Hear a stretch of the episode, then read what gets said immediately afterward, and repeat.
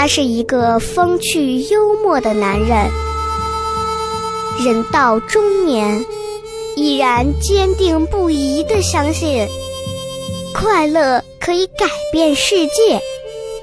于是他做了一档节目，没多少人听，但是他自得其乐。很多人问我，这是一档什么节目？我告诉他，这档节目就是《百无禁忌。百无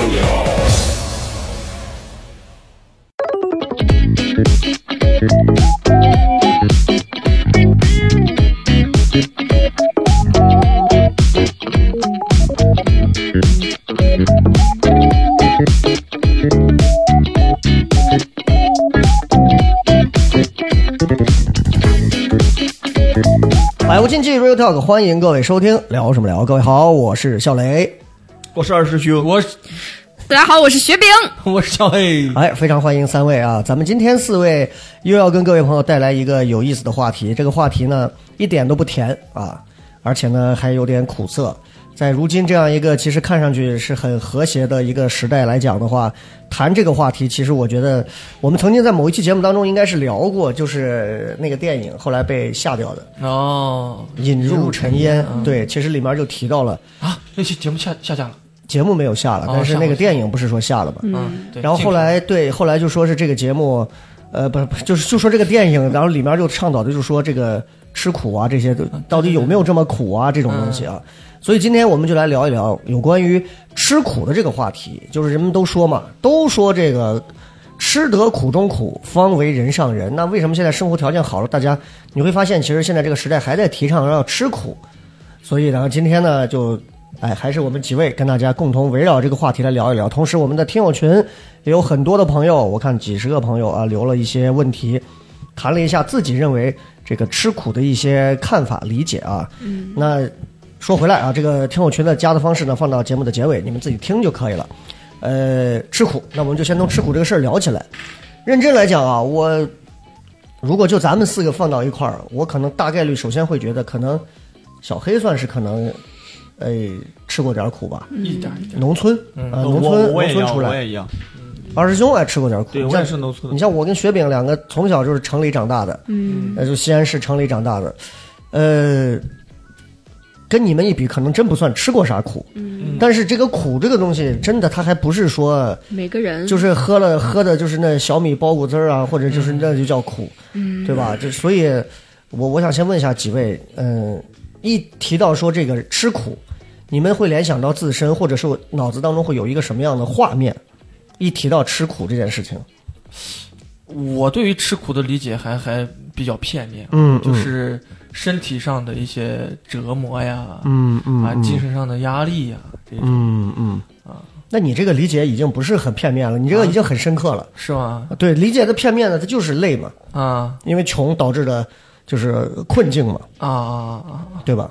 对我，因为我所处的这个所谓的苦的那段时间，它是集合体，嗯就是嗯它不光是穷，穷可能是原罪。嗯。啊，它有多个很多东西，它它缠绕在一起了，导致我体验到了就是莫大的痛苦嗯啊！当时，OK。二师兄一提到吃苦，脑子里头第一个反应的会想到的是什么？我就想到小时候饿，是啊你们可能没有受过饿，啊，我是受过饿。有没有看过那个《活着》？嗯就是里面那种饿，嗯、我是感受，呃，我小时候有过这种经历，嗯嗯嗯嗯，就是的确食物不够。嗯。哦，然后现在出了社会以后，可能更多的是就是精神方面的压力，嗯，这方面的苦可能不太一样。嗯，所以所以你你想到的就是饿是第一个直观的，就是吃苦就是饿，对吧？对，？OK，学饼，我这这么多年就光读书，我就感觉我吃到就是读书的苦，就是 就是就是就比如说我研一的时候，我学校不是远嘛，然后我又想讲那个脱口秀，几乎每天每天都是五点钟起床，然后六点钟走，坐两个小时地铁，然后去上，就那个时候就是觉睡不够就特别苦。然后还有就是你慢慢长大之后，你看到那个阶级差异，还有那个啥，然后你精神上就会有那种，就是不是你自己在吃这个苦，但你就想这些问题，想的就是那种有点那种为赋新词强说愁，但就是很苦，你就哦，哎，你要说我觉得吃苦，我一想到的可能是就是我我爷我奶会给我讲的，他们因为是山西老家嘛，就是他们那个时候的吃苦，就是我爷老在给我讲，他说你看你们现在有钢笔有书本儿，我们过去上课的时候，都是老师拿一个那木头盘盘里头装的沙子，拿一个树枝在上头写个几，我们就跟着在那木头沙子盘盘里头画个几，写完之后老师过来一看，看完一抖，这个沙子就没了。我说那爷你挺牛逼，你那是沙画那会儿，对吧？就是但是他讲这个东西的时候，就完全不像我们回去嗯开个玩笑或者什么，他就是真的是吃过这个苦。哦所以我是从我爷那一代过来，然后再到我爸我妈会谈他们的吃苦，就是插队啊、下乡啊，啊这种三线学兵啊，就是修火车啊。然后说我爸说他们从煤矿里头出来，有的人就坐着那种就是就是一个钩子坐到那个屁股坐到上头，然后从那个缆车就上去那种。有的就是可能没看见上面就被挤死了，就什么样的都有。然后，然后再到我这一辈儿的时候，我其实是发现吃苦这个东西是很难很难去呃等量代换和理解的。就是你你往上，就是上一辈儿和上上一辈儿的那些吃苦，咱理解不了。但是往下啊，你看我有孩子之后啊，我就会觉得，我说你们真的就没吃过苦。你看看我小时候，我就也会给他去讲一些这种东西。嗯，就我突然觉得，就一说到吃苦，我就会想到就是一种传承的一种精神，好像在里头。好像我发现中国人好像在，尤其是中国的家长在教育孩子上，大概率会用吃苦的一种方式去教育孩子，嗯，并且会告诉他们，你看看那个时候条件是怎么样差，那会儿是怎么样，是如何如何。就这个背后，它透露着一种什么？其实，其实日子现在都更好了。你现在如果说雪饼或者说小黑现在有一孩子，三年之后孩子稍微大一点能听懂话了，你现在给他讲爸当年多苦啊，面朝黄土背朝天在这儿种猕猴桃，就孩子也理解不了。是嗯但是我明明知道下一辈儿也理解不了，就如同我们理解不了上一辈儿的苦一样，为什么我们还要不停的去讲吃苦这么个东西？所以，对不对？嗯。嗯。好，突然没话说，哎，那那么今天啊，沉重哎，那。么今天呢，咱们也是因为啊、有很多，完了说沉重了这一下子啊，这个这个这个这个这个这个这个，始思考，呃，我我我我的。你要是没话说，那我就继续说吧，嗯，有话讲有话讲，啊因为我刚刚是在想，就是那一篇长篇大论讲完之后，我想的一个是啥？谁给你长篇大论？咱四个人如果啊今天坐在一起，各诉各苦，嗯，其实啊，呃，没有任何的意义。也不对等，就是我们、嗯我们得统一战线。哎，痛苦到底是因为对比产生的痛苦，还是源于个人内心真的真的是？我我举个例子，我举个例子，比方说你是一个从小生活在山村里面，从来没有见过大城市的人，你嗯未必会觉得你的生活是痛苦的。嗯，正是因为你见到了一些风花雪月、一些很很其他的触动你欲望的东西的时候，嗯。对比之下，你觉得我操，那我以前是苦日子，嗯，对吧？还是你真的是你本身出生在这个呃很富有的家庭里面，但你从小就是受到父母的打压嗯啊，嗯。同学的欺负啊，这这种是也是实实在在的痛苦来的。嗯啊，这种反而是实实在在的痛苦。嗯，但如果你说哎呀，我我小时候老是坐在宝马上哭车上哭，嗯 就很多人 get 不到。我们必须统一战线，就说我们聊的是哪一种的痛苦。但是吃苦这个东西，它本身嗯它就很主观，嗯，它就很主观，就是对每首先每个人经历的苦，它的这个深浅程度就不一样。对，其次，每个人去吃的这个苦，它的吃法吃相也不一样。是，所以我们必须是就是说呃，建立在尊重个人的这个苦的。那所以这样，，我们不统一，我们就各说各的，哎也行。我们就各说各的，嗯嗯好不好？看官自由。啊，我们就各说各的。那你呃，我就问一下几位，你你们身边或者说你所见到过的，有谁是那种让你觉得很能吃苦的？你看，其实从这个问题这么一提，你就会发现，不是那种过日子的那种苦，嗯有时候吃苦，它可能是一种，就哪怕是健身，我三个月我把自己练的掉了四十斤肉，这也是叫吃苦啊，嗯嗯，对不对？你我们身边大家可以各自想想，你身边有没有那种能吃苦的人？我觉得我挺能吃苦的。我比较，嗯、我比较，呃，比较印象深刻就是一个，就是我在上高中的时候，我们那个班儿、所有的同学，那个应该就是我，就是活了三十多年，嗯见过嗯最吃苦的那么一段时间，三年。是你你最吃苦，不是，是我们整个班儿、啊啊就是一个组织，嗯包括我们的班主任，然后他会教育我们，就是这是一群怎么样的人？就是我我们那个班比较特殊，嗯他是属于一个保送，所有的就是选了全我们整个县城最好的嗯嗯嗯最好的学生，然后保保送，不用参加中考，直接上去。然后我就进去以后，我们那个班大部分学生，百分之九十的学生都是来自于乡下，嗯，就是考大学，然后才能走出去。那三年真的是，那三年真的就是怎么说？举个很简单的例，就是中午吃饭，真的是抢着吃，就是我能看到三分钟能把一碗饭，然后就是直接和起来，就是为了争争争取时间，然后去学习，啊，然后一口吃下去。晚上不，晚上几乎不睡觉，没有礼拜六和礼拜天。嗯。我们高我们高中三年没有周六和周末，周六周末我们的班主任，然后会给我们掏自己掏腰包，嗯会给我们买一些苹果和面包，然后就是给我们算是一些补给吧，嗯。整整三年，最后导致我们全班就是我是我们班倒数第一名嘛，说来可就大家笑话，我们班一共六十四个四个同学，嗯。我是我们班倒数第一名，我考了个二本高一分。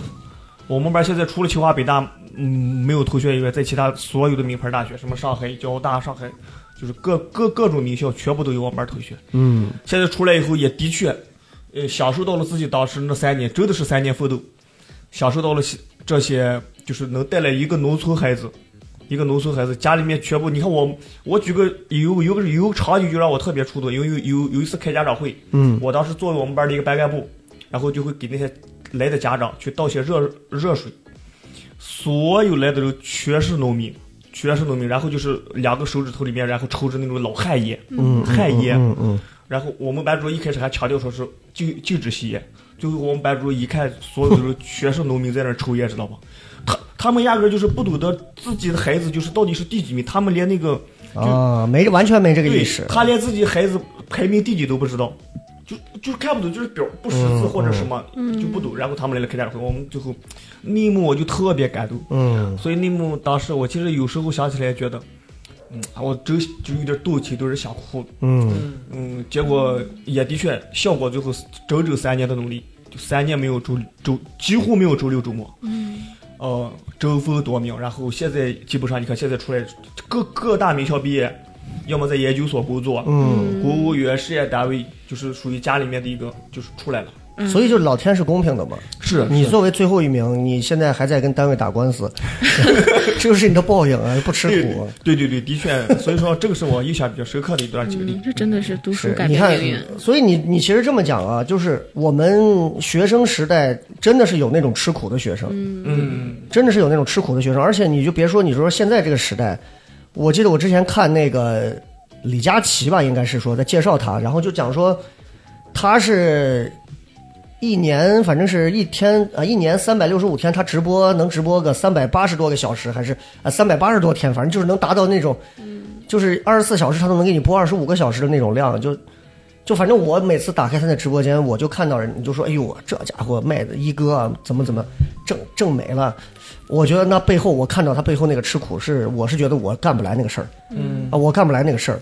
然后我在我在网上看到一段话，这个话我觉得挺符合咱们说的这段东西的。他是这么讲，他说，他说真正的吃苦是什么？就是大多数人对吃苦的含义理解就太肤浅，穷根本不是吃苦，嗯，穷就是穷。对对对，他说吃苦不是受苦的能力，说吃苦的本质是长时间的为了一件事聚焦的能力。嗯你明白吗？就是他说，以及在为了做一件事情长时间聚焦的过程中，所放弃的娱乐生活，所放弃的无效社交，所放弃的无意义的消费生活，以及在这个过程中所忍受的不被理解和孤独，本质是一种自控能力和自制能力，以及坚持能力和思考的深度。所以从很大程度上来说，靠自己成功的富人，往往比穷人能吃苦，否则他就不可能靠自己白手起家。他说：“你会发现，他富了之后做的事情还是比你勤奋，还是比你能够忍受孤独，还是比你有理想。所以他说，这就是一个长期聚焦于一件事的能力，为了实现自己的目标，坚持不懈的努力，即使自己身处泥潭，也不忘给自己增加更多技能，一步步走出困境。是即使自己身处高位，也会勤奋上进，稳固现有生活，向更高的目标前进。这叫吃苦。所以他说，真正的吃苦是忍耐，并且努力的寻求出路。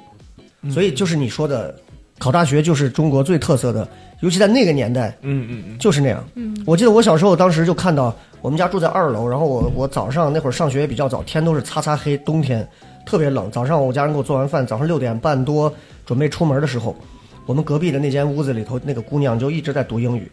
我估计她四点钟就已经醒了，那是从农村借宿到西安的这个一家的这样一个农村过来的孩子。嗯，就是你说那种只能靠考大学，没有别的出路。对对对，我就趴到他那个窗户口，我就在听。哎哎，我这边都是这边是不给你看，是不给你看，然后他在他在他在他在他在就就就疯狂的在读，就我就跟我的里昂克里兹那种，就是我就很佩服。我每天早上我说我起的够早了，我家人早上叫我起来，去去去练什么武术呢？叫叫叫我早上跟我爸五点半起来，那也灯亮着，五点起来他灯也亮着。就我说这玩意儿我是确实干不了，所以这种吃苦，说实话，几位里头学习上能吃的苦，我不知道雪饼算不算。肯定算。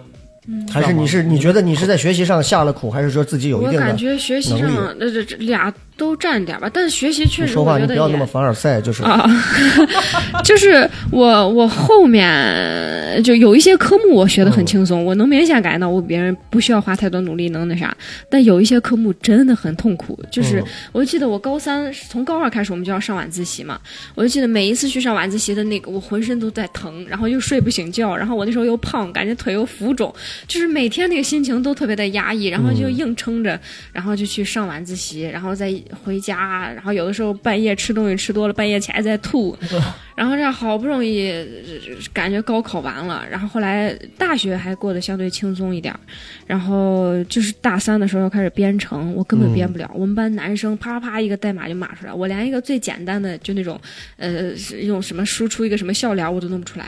我那时候就就感觉特别痛苦，就觉得自己就发现自己原来真的有你就是你的大脑，啊就是你不会干的事情。嗯然后到后来考研，考研就是呃可可能给大家的那个印象是我成天都在玩儿，好还跟你们一块儿去演出干嘛？但我考研最后那半年，基本上没有一天是睡到六个小时的，就是我把时间全拆开，只要醒着就在看书，只要醒着就在看书，然后哇，这个很厉害，嗯，这个很厉害。这个反正就跟小黑一样，醒了就在刷抖音。我看到一个好的抖音发给他，秒回。你咋你咋搁在这儿？抖音常驻委员会会长，我服了，真的是，而且还能立刻我给他发一个，他马上能举一反三给我转三个过来。这个这个这个这个都一样我。就当时我就可想，我就可那种就是那种老父亲情怀，我就可想告诉小黑，小黑有这个时间多读读书不行？后来我一想，那我又在干什么？算了算了，玩一玩抖音也是挺好的。嗯，所以雪饼，你看人雪饼就真的是这种会学习的人，他是不一定说是坐到这儿像咱这儿，爸妈门一关给你切好西瓜放这儿，好读书吧。你读不进去，嗯，然后会学的人，他那人家那个自制力啊，你自己到点儿了，就跟上厕所我们会自主的抱个手机一样，嗯，人家自主就把书拿起来，嗯是啊，而且这个有讨巧，我就就就刚才就我看那个单儿上说有的嗯苦该不该吃，我就尤其我读研之后，我就感觉我身边的同学啊，我就、嗯就有的苦，我觉得没有必要吃。比如说，但就是比如说有一些课，呃，如果你之前有相关的经历，你可以不修。嗯。但是我们班好多同学就感觉还有一些娃，他就感觉我这我只要我表现的越苦，我越痛苦，我每天折腾越累，我好像就越啊，无效的这种繁忙，对，然后就上了很多啊没有用的课，吃了很多没有用的苦，去当什么志愿者。我觉得这种东西没有用，但就是那这不就是和我们现在没事了，一一天晚上跑四场开放麦，然后一样的效果？哎，咱认真说，这哎呀点这是不是就是无效吃苦？什么点？你请问今天晚上开放麦有六个演员，名你报了吗？不用报，直接来，直接来。你笑什么？你来啊！哎呀。哎，这真的是，其实道理是这么讲的，是这样啊。咱刚好顺便我们穿插一下，听听咱们听众朋友发的啊。哎我还没说呢，呃，那行，那好，我还没说呢。我这说的是穿插嘛。你要想先插咱们，大家对小黑的苦，你想插，你你要先插这个听众是吧？好，你先插。就我其实不算苦了啊，我不算苦了。刚才但你的狗是真吃了很多苦。如果咱养的四个宠物坐在一起，你的博美 你的狗这儿，我说你这段要放的话，你必须先把狗那期先放。狗这儿咂了一口延安。呃，我刚才按照那个定义啊，嗯就是你刚才说的那个定义，长期聚焦某一个事情，对对，想到了几个人。首先第一个，我的大学的室友嗯是在我上铺的一个兄弟，他来自于湖南省，呃，娄底市。娄底，嗯呃，娄底新新新化新化县，应该是新化县，嗯嗯我忘了。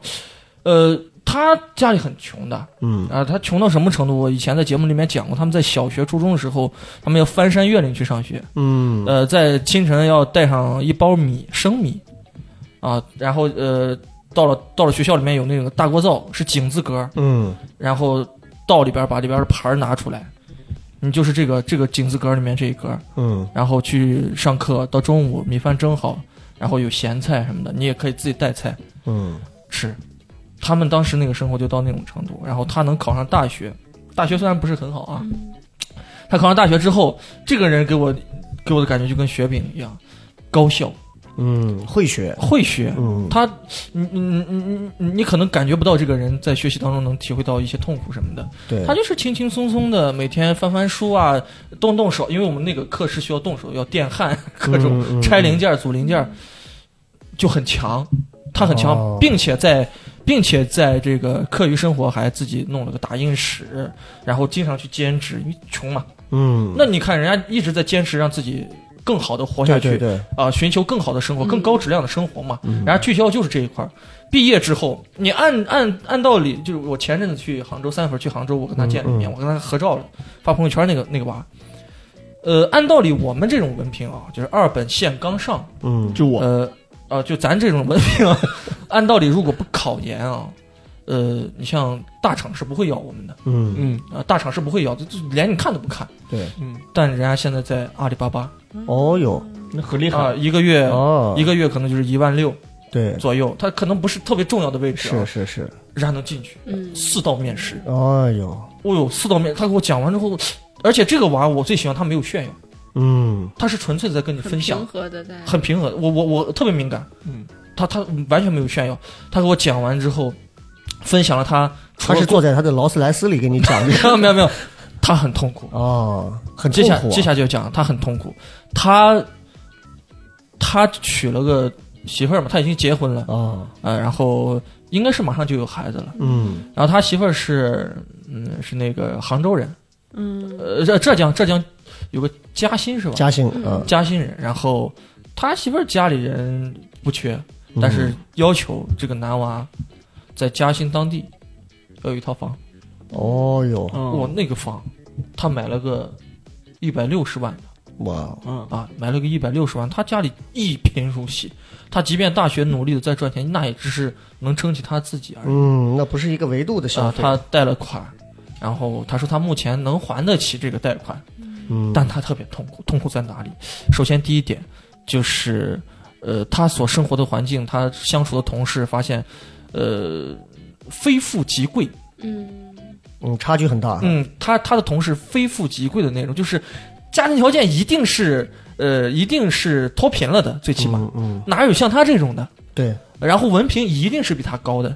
嗯。啊，一定是比他高，就是，嗯，他也不是说自卑什么的，他有自己很独到的但是压力每天都在，啊压力每天都在。嗯。他娶了媳妇儿之后，这个房子背上之后，他媳妇儿社交圈也不是特别特别广，嗯。但结交那些朋友呢，无非就是坐在你面前跟你媳妇儿说说，哎，你看你老公成天啥也不干，啊，阿里巴巴涨了嘛，一一万六顶个屁用，这这在这个对上面。对上升不停的给焦虑，嗯。给他媳妇儿焦虑，他媳妇儿会把这个焦虑转嫁给他，嗯，对，但他尤其杭人就州这种地方，对他他人就在努力。新车了，谁又买新包了，是的，就一即便是已经一一百六十万的房子买下来了，嗯依然在要求很多种。他跟我说他他很自豪，他的房子是他自己装修的，嗯，他自己平时我说你还有这闲情逸致，我真我我真的是服你。他一点一点的把家里自己装修起来，我说我操，你这个意志力很强悍了。嗯是要我是死家里了，嗯毛坯房你爱住不住，对对吧？这很痛苦的。他现在依旧每天很努力。我见到他第一面的时候，他已经佝偻着了。啊，每天伏案。他大学不是这样的，嗯他已经有点佝偻了，哇，我我上去就给他打他他打打一个拥拥抱，我感觉到他已经很木讷了。嗯，我跟他吃了饭，跟他呃睡在一张床上，我们当天晚上我们俩睡在一起。然后同学给你打电话，我在火车站，你在哪儿呢？我等了你一天了，你在哪儿？我们俩聊了 错人了。聊了半晚上，反正就是就是感觉他为为了更好的活下去，更好的生存下去，他不得不跳到这个漩涡了。对他被架到那儿，对他一直在坚持，他没有放弃。就你说他吃苦有错吗？人吃苦没错，本来是个特励志的故事。对对对对但是他吃苦突破了他那层障碍之后，他他一下子从平流层到了 对，更高的一个。嗯他不断的在往上走，我觉得很好。但是对于他个人来说是极极其痛苦，我感受到那天晚上就差哭了，嗯，就差哭了。这是第一个人，第二个人是我的是我的小舅，嗯我三舅，我有个大舅、二舅和小舅。我二舅和小舅是双胞胎，二舅已经走了啊、是喝酒，然后骑车半个头盖骨没有，然后七年前换了半个头盖骨，用钛钛合网换了头头盖骨，然后一年前去世。嗯去世之后，然后他他的弟弟就是我小舅，这个人哦，这个人怎么说呢？就是刚才二师兄说那种家长，走哪都卷着烟。嗯他他他他是他是这样，他有两个儿子，呃，大儿子现在是就是游手好，也不能说游手好闲，也在拼搏，但是盲无目的，嗯，每天开个面包车，这跑一跑，那跑一跑，钱没赚下多少，光赔了。嗯每年赔的钱，比如说十万块钱，都是从从我舅那儿得来的。我舅，呃开，银行的，我舅种猕猴桃的种的非常好啊，跟我舅妈种的非常，年年都可能十万十万加，哦，但架不住两个儿子活活。刚才那个大儿子我，我我就不说，二儿子是，呃，也是差不多七八年前吧，骑摩托车嗯。喝酒，摔成了弱智，嗯。啊，摔成弱智，现在还在家里娶不到媳妇儿，啊，本来还是个品学兼优的好学生，在农村里来说，嗯嗯。啊，然后现在就是每天我就养着嘛，啊，嗯不停的呃求求这求那，说收留一下，给个给个养老金就行嗯啊，不然我们俩走了之后，孩子就没人管，没人管了。他们都他们现在还健在，还还一直考虑着自己自己走了之后的事情。对，你想他他有多痛苦？呃，有一年是一七年，那一年因为我家有一些特殊的变故，我舅来我家里，呃，帮我家务工，然后我们给他掏钱嘛，然后我跟我舅在地里聊天呢，他他身体很不好，他的骨节每个骨节都是大的，就是有那种风湿病，是嗯，每个骨节都是大的，然后衣服脱掉之后，你就感觉那个皮肤像是七十多岁的皮肤，也是佝偻，就长期挑担那种，嗯你能想来那种。嗯。瘦得很，精瘦那种人，他每每比如说每除十米远的地，嗯。他就要抽一根烟，甚至更多。我说你抽烟伤身体，他说不抽烟我没有没有没有劲儿，就没有劲儿我就做不动，我连人生活下去的动力都没有。嗯他的爱好就是喝酒和抽烟。那自那之之后，我再没劝过他，有酒我就给他带，有烟有好烟我就给他。嗯就我觉得这个人也是不断的朝一个目标在走，旁边有有万般的险阻，他都能闯过去那种人嗯，啊，非常非常的伟大。小黑给我们讲了两个，一下子把整个的氛围带的 对不起啊，非常触底沉沉透的 对不起对不起，对不起，对不起。呃，刚刚本来我们在还没讲完呢有关学习的这个吃苦啊，嗯结果小黑这两个角色一出来，还没完生活一下子就沉重了许多。来，再来一个沉重的啊，是我的表弟。我的表弟现在是一个很健硕的，在你现在跟家里现在是脱离关系了没？你讲这些东西的时候他们都听，不到，他们都听不到是。是，还都都是怎么喝水吧？导致聋了吧？还是 我表弟，我表弟很健全，现在很健康，在医院工作呢。他是影像科的，嗯呃，他上的是大专。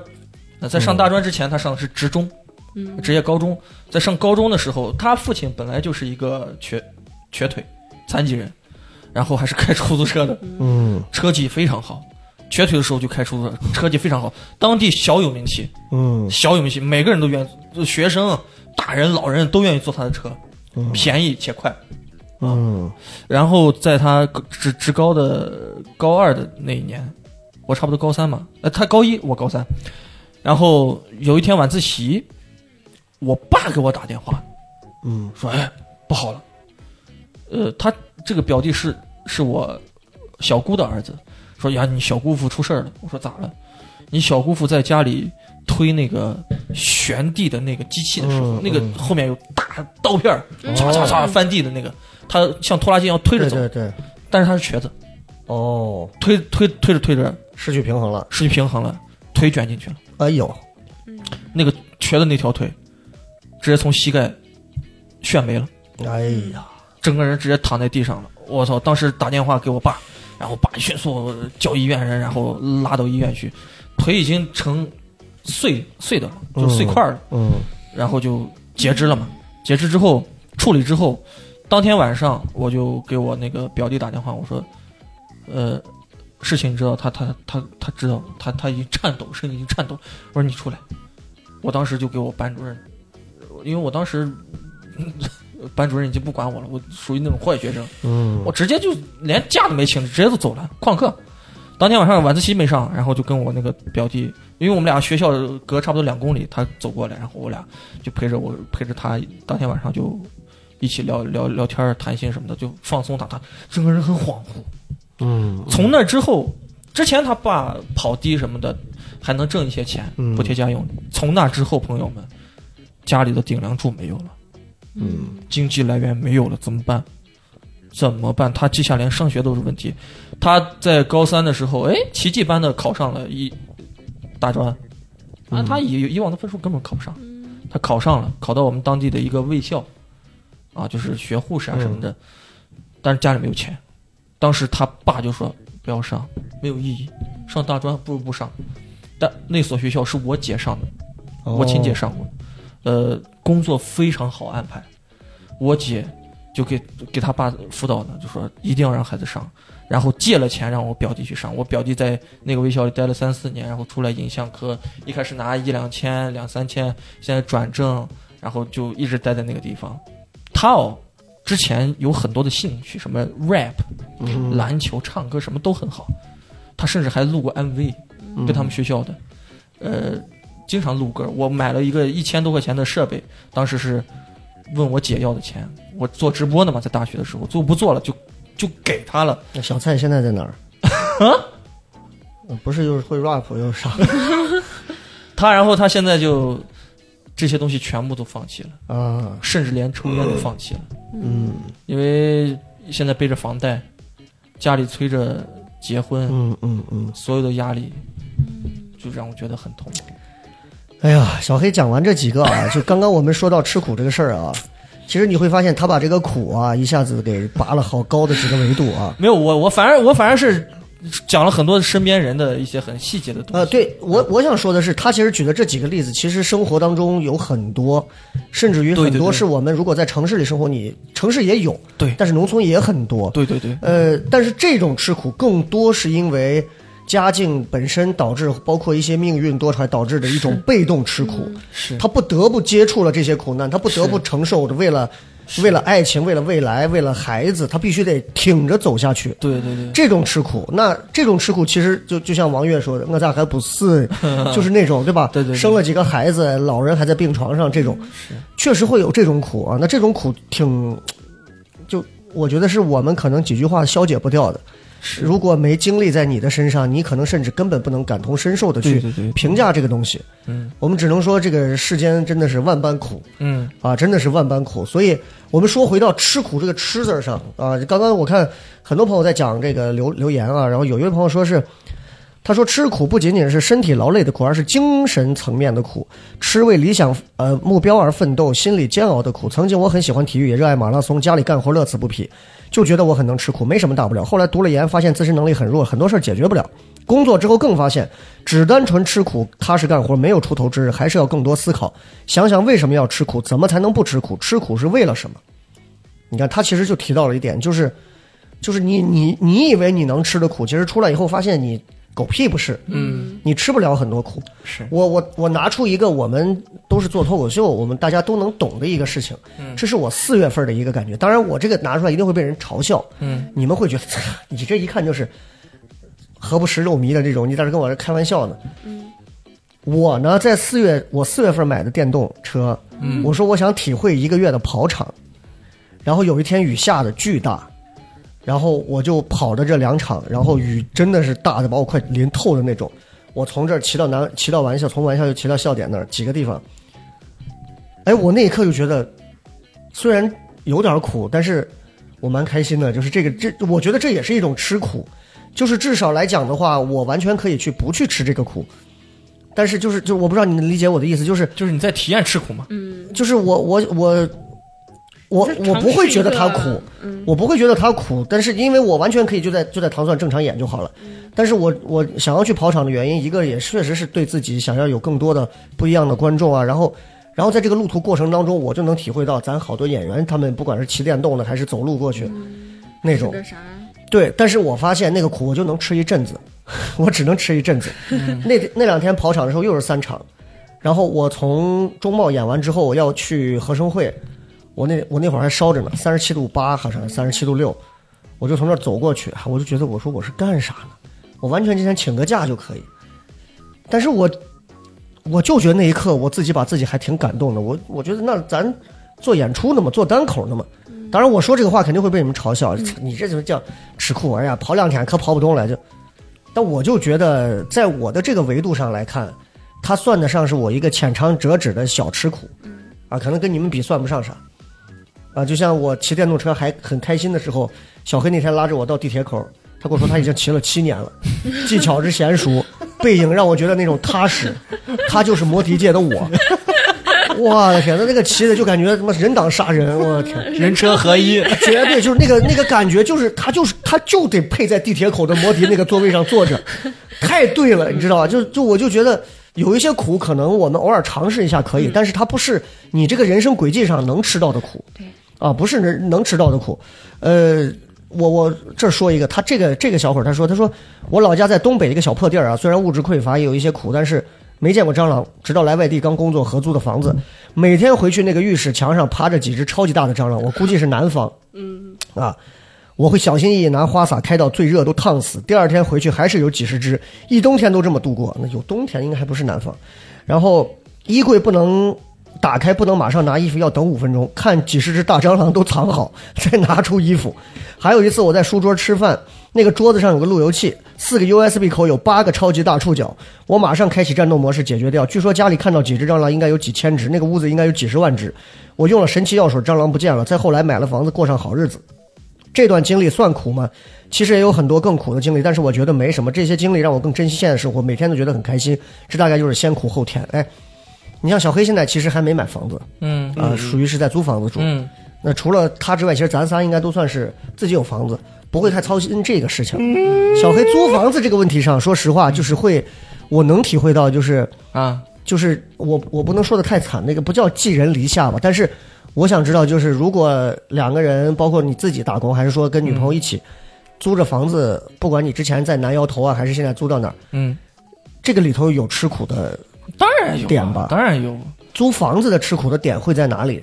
就是是在哪些是可能我们完全 get 不到的？呃，你比如说我一八年刚租南窑头那个房子的时候，听众听南窑头肯定知道是哪里嘛，对吧？嗯，那个地方，我当时一八年夏天去租的，我跟赵二波两个人行走在南窑头的这个巷子当中，四十多度，嗯，那也没数啊。哇靠，那真的是煎熬，一家一家的跑，就是一家一家打电话，哦那上面贴的那个公告栏，那都贴满了，嗯你都不知道打哪个，你看似选择很多啊，对对对，打每一个去看每一个，然后聊价钱，这个用话可能形容不出来，真的要切身去听。就是你将近用了一一半天的时间吧，都是在询问相同的问题，你能问了有多少家？你记得吧？七八家，哦，七八家啊，七八家不多，然后最后问到了一家还还算可以的，当时是六百五一个月，哇哦，六楼没有电梯嘛，就是六楼走楼走楼梯上嗯。去，差不多，呃，是个十二平米左右的房子。十二平米，对，十二平米，就那种我住了三年，我跟我对象。哎呦。住，了三年，十二平米就很大了，我在北漂的时间要七平，对对，所以说我说痛那你是苦不可以一个人吗？去比较的，对，我的鞋都在外面放着，鞋都在门外面进不去，嗯。门一开就是一张床，在身边没有了。嗯，但很很很有意思。如果说是你是独自一个人，你不会觉得苦，嗯，最痛苦的是是带着你在乎的人，哎，是是是是，对，提供不了给他好的条件的时候，这个是一种煎熬。啊，呃，反正我住那儿那几年极其痛苦，对，痛苦到，呃哎呀，就每天的那个皮质醇啊，我是在那儿胖了的，我是在那儿胖了的，我以前很瘦，啊我是在那儿胖了的，就是压力太大。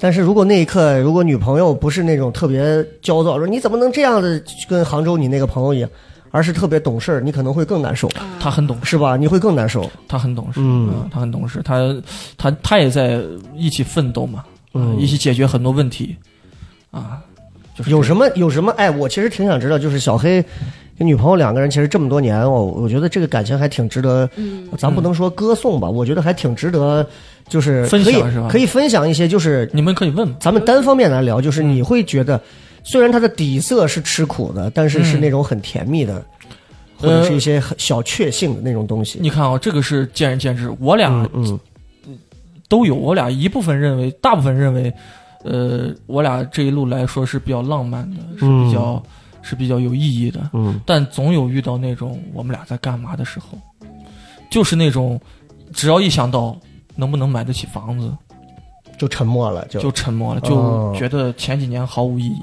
就是有些东西是不能触碰的。啊，好像前几年真的毫无意义。嗯我们为什么要待在这里？但是如果说，呃，两个人都处于否定状态，说呀，我现在，呃，我现在我感觉我猪狗不如。嗯 但一拿起来前几年这种历程，一开始两个人都是从一两千、两三千的工资开始起来的，对，到现在两个人都可以，对吧？加在一起每个月都富足了，最起码嗯嗯就感觉哎还是有意义的。对于个人来说对，是很有意义。嗯嗯，就长期生活在这种矛盾体当中，嗯这可能是大部分上班族都在处处于的一种阶段。二师兄给心理疏导一下这种情况。你像你一个人在北京，你刚刚说七平米，你是怎么能找到那么玲珑的屋子呢？就 那个北京的屋子大部分都那么玲珑，很容易找。容易找。真的，北京的房子大部分都是隔断间。你是住在定陵底下吗？我在五在五环吧，哦，就是在五环那边，已经出了五环了。嗯，如果进进了二环、三环，根本租不起。嗯，其实我对吃苦这件事情知道吧？我们不是说吃得苦中苦，方为人上人。嗯嗯嗯，其实吃苦只是个手段而已。我们学校的目的是人上人。嗯如果你一出生就是人上人了，我们没没必要去吃这个苦。是的，所以说，你看现在我们常说吃苦，吃苦是一种好的精神或者是一种品格，嗯嗯而且去歌颂。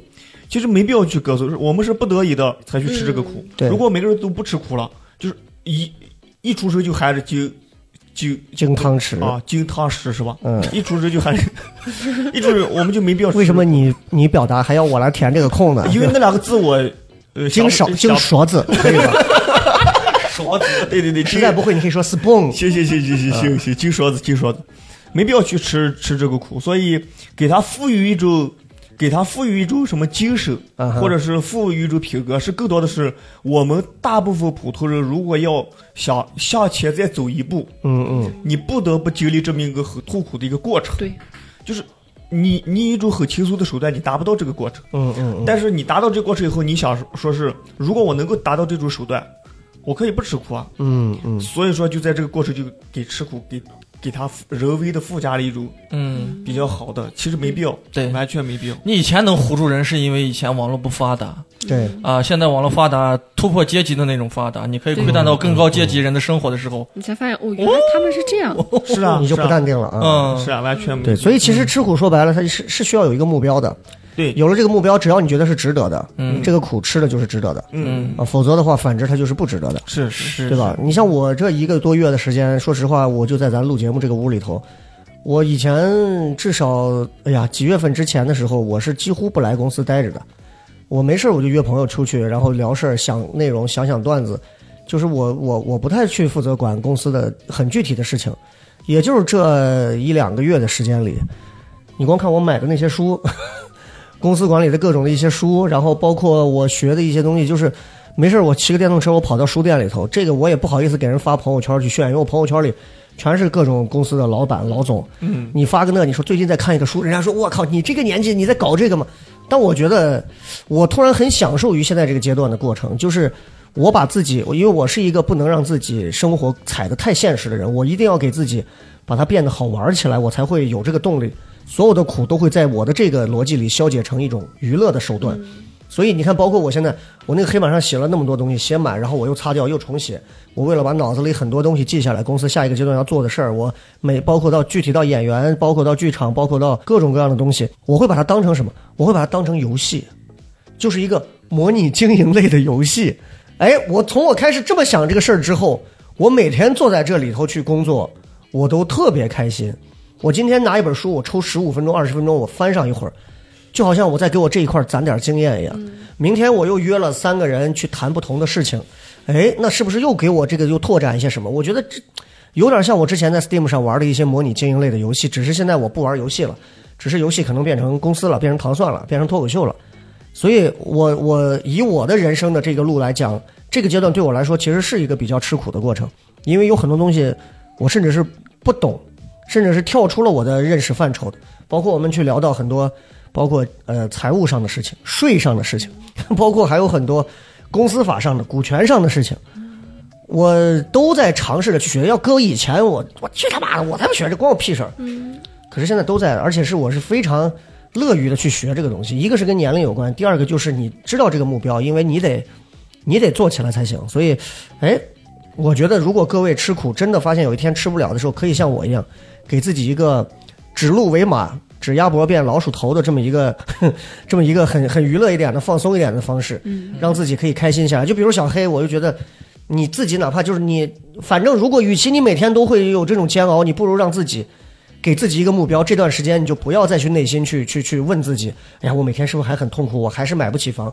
你只去想我离买房还差多少天，这样你就永远会有一个期待，而不是说，哎呦，我还是买不起，我还是买不起。这样你会有一种永远原地踏着的感觉。那个对东西对吃苦来讲是一种特别痛苦的一种打击。嗯，但是我每天都告诉自己，哎呦，我就定了，我五年后必须买房。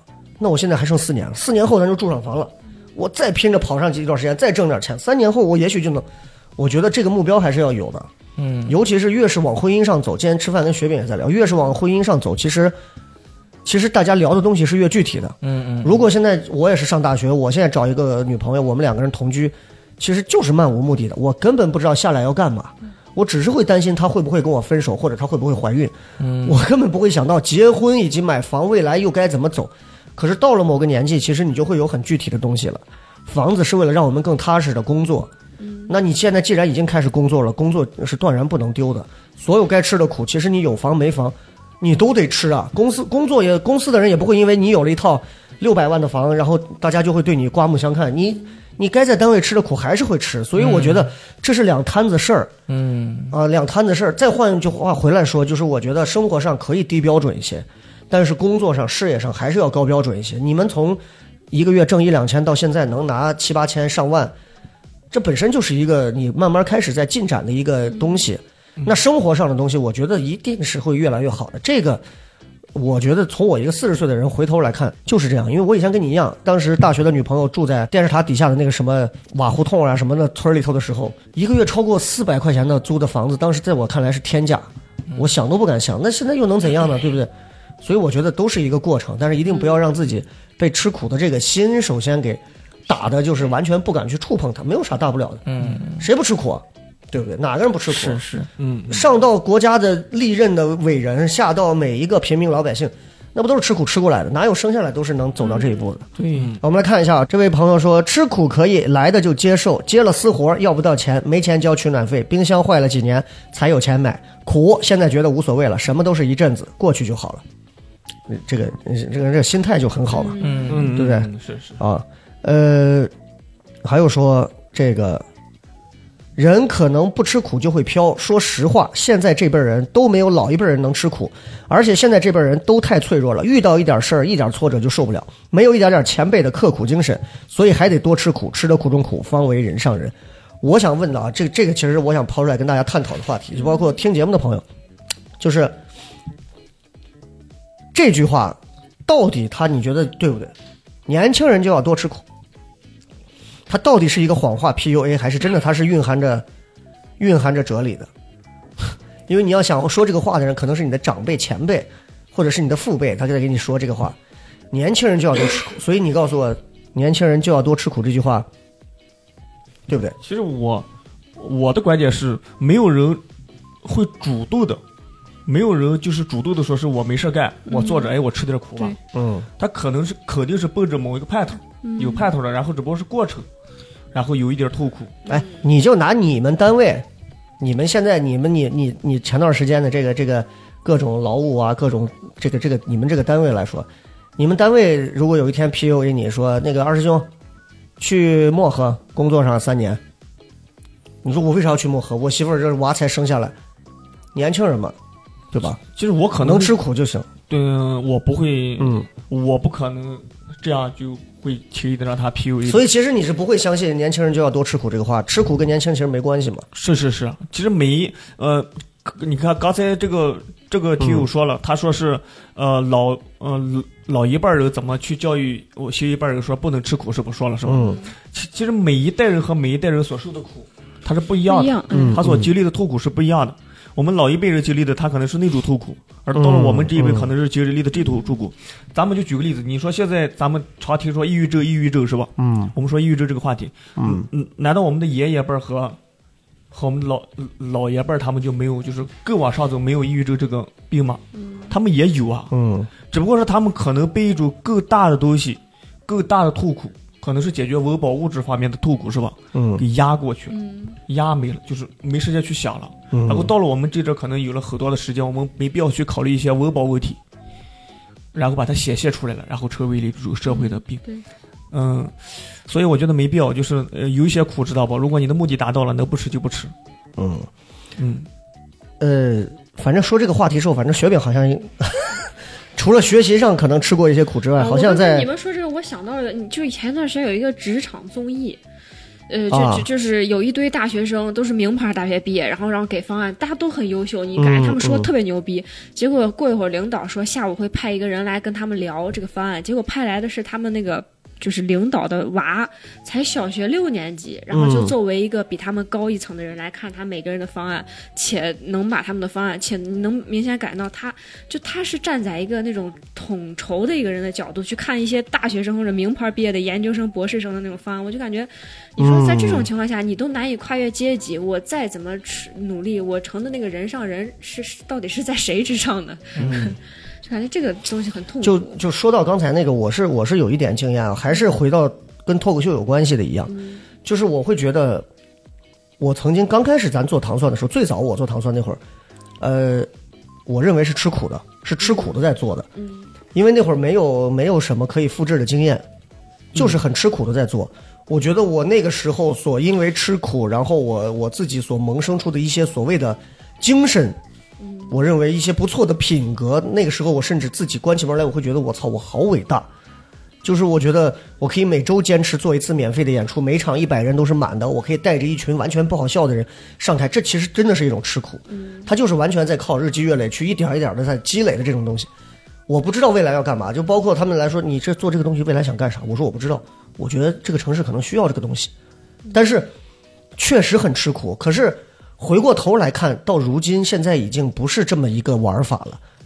就是你看，现在全国的脱口秀整个俱乐部的运营经验已经很丰富了。包括我有一次在朋友圈，然后我当时记得我在 Robin 的朋友圈底下，还是在谁朋友圈底下留言，我说：“我说，哎呀，现在年轻人年轻的演员好像几乎很少跑开放麦了。”他给我回了一句话，然后我当时就有点懂了。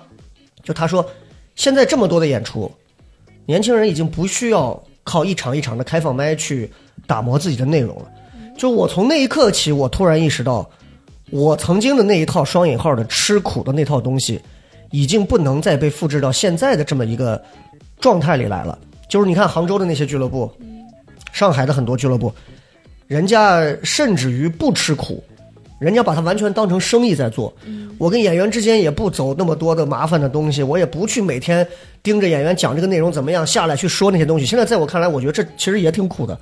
这每天给演员去讲这，人家是完全不讲，可是人家一样。卖的很多票，卖了很多钱，演员也都愿意去那儿演。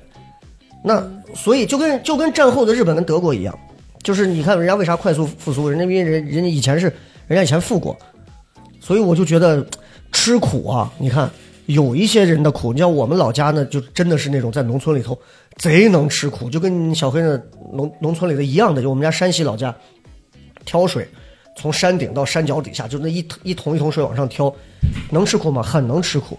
可是有些吃苦没有意义，嗯，就有些吃苦没有意义。我是觉得，你像小黑，我我给他讲过，我说你看爸妈现在，比如说他爸整天在做猕猴桃，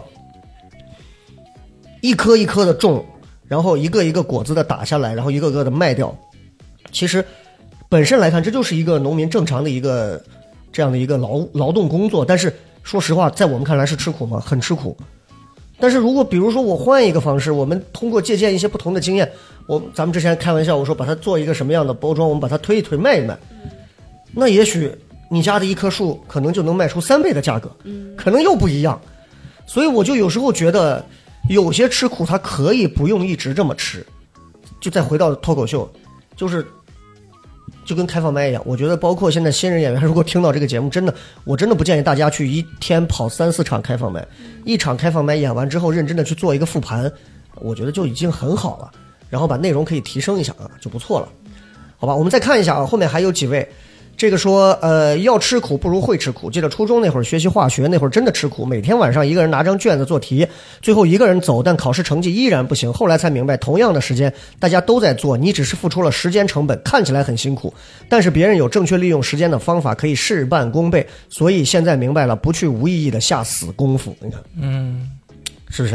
嗯嗯呃，二兄是你你那种职业不会有牵扯到死功夫吧？还是你那个就得死功夫？嗯，哦，嗯，我我这个因为我的印象，我们印象就是你每天都在坐到电脑跟前，你应该就是属于那种就是就是执行嗯，也需要那就是假吃苦，就是在领导面前炫耀一下自己。哎，没有没有，前期还是需要一定的，就是一定的苦下一定的苦，就是，呃，你要让你自己先进入这个行业，变成这个行业，让你先入了门儿。我在入门的时候也是经历了很大的这种比较，因为我那会儿是个二本学校嘛，是个二本，也就像小黑说的那种，出来以后根本没没人没单位要，嗯，没工作要，嗯。当时也赚不到钱，家里面经济情况也不好，然后我就在网上那会儿搜索，好像当时特别激进，我说哪里怎么样才能暴富？我每天在网上就搜索暴富 暴富。嗯，那会儿的时间，那个电脑右右下角还有那种弹窗广告，嗯，呃我记得有一次弹出来个弹窗广告，嗯就告诉我说是要想让你的工资翻倍，就去北上广。我点进去我就信了。你被这个弹窗广告就把你骗到了北上，广。我去北京就是个弹窗广告。如果当时知道不？如果说我去北京找的那家机构，就是那个弹窗广告，它是一个传销公司，类似于这样是吧？嗯你们现在就见不到我了。我现在可能是一个传销大使。不可能，你这个口音，你打电话就听以前人背叛个背叛个的人，额度都给他一百万，但是终于有的人额就给他一个亿。然后我到了北京以后，那个北京大概就是一个培训机构吧，就我花了一两分钟讲一下我这段经历。真的是那叫苦。那段时间到了北京，就北漂嘛，嗯所有的人都是来自五湖四海，他们和我一样的想法，来北京就两个字赚钱，再没有任何目的。来了以后就是培训，我我进了以后就是我一到北京，然后就被一辆车，就被一辆车，然后接我的车，然后直接把我拉到了北京。我以为你是让给撞了，不是你这说话不要大喘气，北。京六七环以外啊一个农村叫黄庄还是什么？黄庄一个、嗯一个农村，然后什么都没有，嗯就是你能看到山，你能看到北京什么，呃就是北京的山，就和咱们看到秦岭一样。嗯嗯然后一个农村，然后在那个农村里面，然后给我们找了一个宿舍，一个宿舍里面住八个人，录真人秀呢。一张 一张床八百块钱吧，就七八百块钱，然后就开始学习，六个月，整整六个月封闭式学习，每天只睡两到三个小时。我靠，我就就是有一次我实在坚持不下去了，我我想眯一会儿是吧？就是我说我实在接不下去了，我也不是眯一会儿，我说我想要今天就是就宿舍八个人嘛，嗯嗯。我说我要睡，我今天要当最迟那个，都在别城嘛，啊，我要当最迟的那个，睡得最迟的那个人，知道吧？哦，我我在那坚持坚持坚持，我说我今天晚上不睡觉了，搞搞头去了，因为第二天还要上课嘛，一直上课。结果我的就稍微眯眯了一会儿，然后眼睛睁开，嗯。然后我看到有个人在对我笑，因为啊，我没有坚持下去是吧？他坚持下去了，每天两个小时，就整整六个月，每天只睡两个小时，六个月。你这不叫吃苦，这就是内卷，这是变态的内卷。对，就是这种，因为我那会儿在大学里面，我们四年不是我大学也没有学到什么真真东西。嗯。我我在大学里面，我甚至我就只只学了几门课的名字，什么计算机组成原原理、数据结构、网络。我不知道，就是我知道有这些东西，这些东西就就像个冰山一样在我的脑脑子里面，它没有融化掉。我也不知道我我学编程到底能干什么，能做什么。我在北京花六个月，就是这六个月就告诉我，把我大脑里面的这座乳山给我融化，嗯嗯，给我全部系统都学了一遍。然后六个月以后结束，我就找的第一份工作就大麦网，嗯，我就进大麦网，在北上，工资果工资果然翻了几倍。我靠，你咋做到的？所以他这个讲的这种轻易啊，就好像说是我我我就讲的他特别像那个奇迹笨小孩，对，所以听他这个就跟看那些电影一样，没有用，没有参考价值。他中间断了一环没告诉你，他就跟突然就转变成了，就跟我一七四、一七三、一七四，跟我的同学一样高，然后放了一个暑假，然后他长到一米八六，我说你咋长这么高？人家给我的原话是，就突然一下就这么高。我说我就想知道这个突然一下，你是睡在哪儿？睡在他妈核电站的废料上了吗？就那六个月，就那六个月，反正很，反正比较，六个月变成年入百万，就是当时的时间一万二嘛，就是我在西安的工资才两千嘛，哦花花了六个月就变成一万二，对我来说已经是一个巨大的一个突破。嗯，嗯，嗯，然后然后就一直在北京大麦网一直待着。这个很很厉害。太强了。厉害啊！这位说吃苦我理解，就是自己主动要求自己进步，主动吃过的苦。他说我从二零一四年大专毕业到二零二三年一直在考考试，专升本和学位英语都过了，然后会计从业资格证没过，差一分，纯外行医学检验专业，事业单位上岸了，检验室过了，考研没过，检验师过了。考公若干次都没过，招一个每次都是第二名。中级检验师过了，成败各半。在无数个下了班后忍着工作和感情里的情绪，坐在科室刷题到半夜，磨练了意志，也能够直面失败。对待困难不像以前那么急躁。个人觉得单纯的吃苦没有意义，必须有进步才能不算辜负自己。另外，如果吃苦是来自上司的 PUA，那就更没有必要了。哎，我就想最后就想问一下各位，你们现阶段从二三年开始，你们还记得最近这段时间，近期这一一一呃半年，你们有吃过什么，或者主动性的去吃过什么苦吗？活下去，好啊，雪饼应该没有哈，我就是谈恋爱嘛对吧？那就是吃苦啊。哎，我我还好，我就是可能就是由于一些行业一个中年危机这些，嗯可能到中年危机了需要自己去。呃，就比如说以前我是从来不看，就关于脱口秀吧，嗯以前我是从来不看国外的视频。嗯实话说，我的段子都是属于那种闭门造车出来的，嗯嗯嗯，就是闭门造车。我也没有，我因为我不喜欢上网。你看，我虽然是互学互联网，但是我几乎不不上网，不刷这些东西。呃，然后我就凭感觉闭门造车。嗯我是从今年才开始，我才知道我闭门造车，造其实造不出来什么好东西。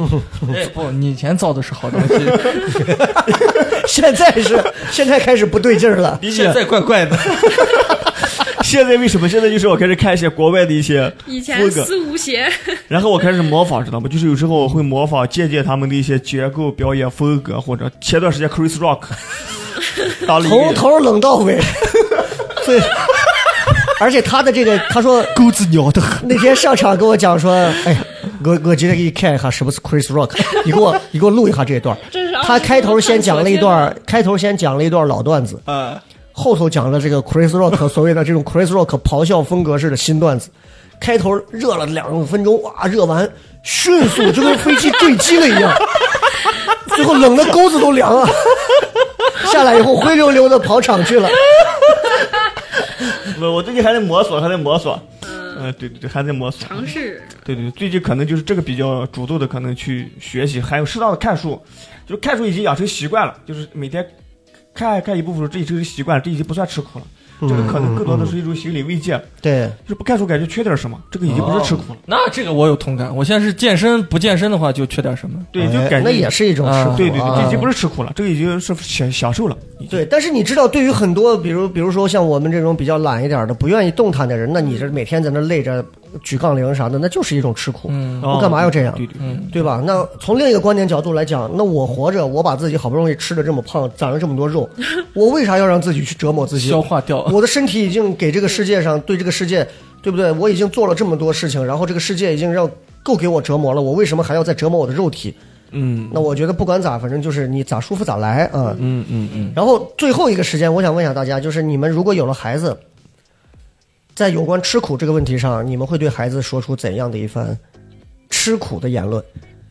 首先我不会像刚才那位嗯兄台说的那个什么没有上一代人能吃苦，嗯嗯这个话太片面了，这个话太嗯太片面。你你那你我们还没有几十万年前类人猿能吃苦呢，嗯嗯 那类人类人猿也不见得比我们牛逼多少啊。嗯这个没有任何可呃可以参考的地方，我觉得还是呃提高他就是这种独立意识吧，啊，让他意识到自己所做的所有行为，呃，自己都必须付出代价，嗯，他就不认为很多事情是是吃苦了，嗯。啊，因为有有有有果必有因，有因所以你必有果嘛。你如果有孩子了，你孩子比如说这段时间在吃苦，比如说他现在工作每天在太阳底下在在给人家发海报或者是在发传单、这种，我你会作为父亲，你会直接制止他说不要干这种，我我会主动告诉他他他这样做的好处，以及表表扬他。嗯啊，他他晒的这这么好，我我一定会告诉他，我从小就会告诉他，我说白不是唯一的美的标准，嗯嗯他就不会为自己黑而感觉到痛苦嗯啊。我说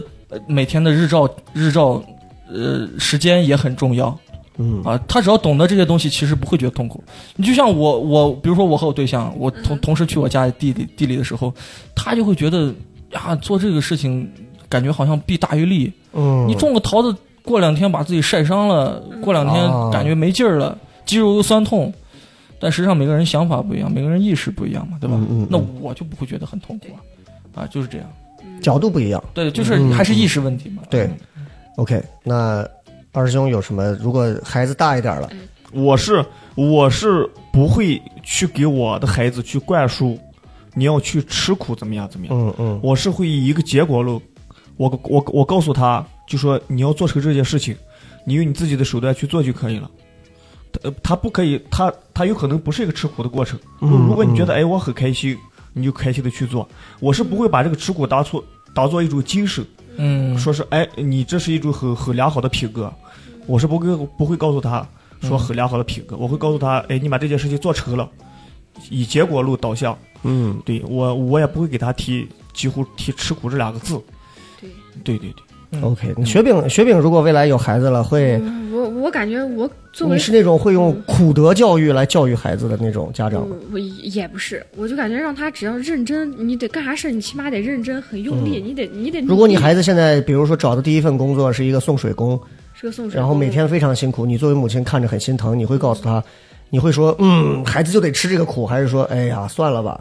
我肯肯定跟他说，看他就有啥长久的打算。如果你他的能力就能送水，那你就给我好好送水。但是你要知道，这你看你这个话一听就是没孩子，嗯，因为在父母的眼里，你从来都不会觉得，你觉得你孩子甚至能当总统，你对吧？你你一定是这样，一定会夸大自己孩子的很多能力。那就先改变自己。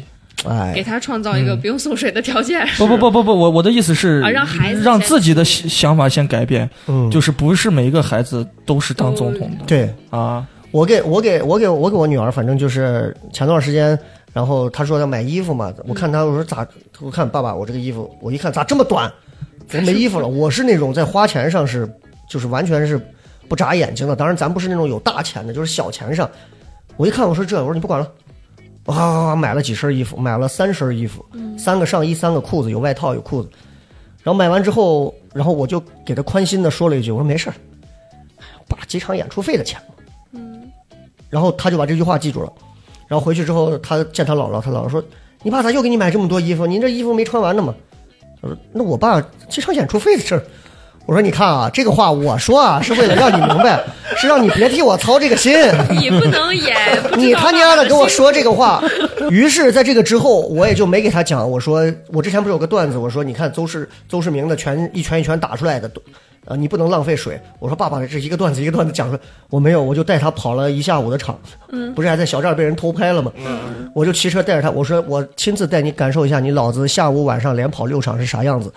然后骑车带着他戴着头盔跟我先去中贸，然后再去玩笑，再回糖蒜，糖蒜我说走，然后再中贸，在那弄了一整圈回来。最后我说你在车上，感觉自己快睡着了，在那车上。我说你能体会到了不？啊，我还得开车把你送回来，这就是一一晚上。虽然挣这么点钱是你那几件衣服的钱，但是你看看，你以为什么东西容易呢？我觉得可能得言传身教，这个嗯会更好。当然，也许在他的眼里会觉得，那你也挺牛逼的，你天天还上台，那么多人还能给你山呼海啸呢，是吧？但是我觉得我们能做到的，可能就是我要是个掏粪工，我就让他在旁边给我一块闻大粪的臭味儿。我觉得可能这个是对于孩子来讲最好的一种吃苦的方式，就是家长主动地让孩子看到，你看我们也是这么吃苦的，嗯，没有谁能完全的不吃一点儿苦，因为咱都是普通人嘛，对对吧？啊，然后最后有一段话挺好玩，这段话他说：“你吃苦，我也吃苦，一起苦，谁也不怨谁；你吃苦，我也吃苦，一起富，吃苦是美德。你我吃苦，你你靠我吃苦来享福，吃苦是 shit；你吃苦，我靠你吃苦来享福，吃苦是福报。”反正不管怎么样，就希望大家都能吃苦，同时在吃苦的过程当中，也能让自己在乎的人和心爱的人能够想到你吃苦之后的福。我觉得这个吃苦才会有意义。嗯好吧，感谢各位收听这期节目，咱们的苦就吃到这儿，下期节目不见不散，拜拜。嗯，拜拜拜。拜。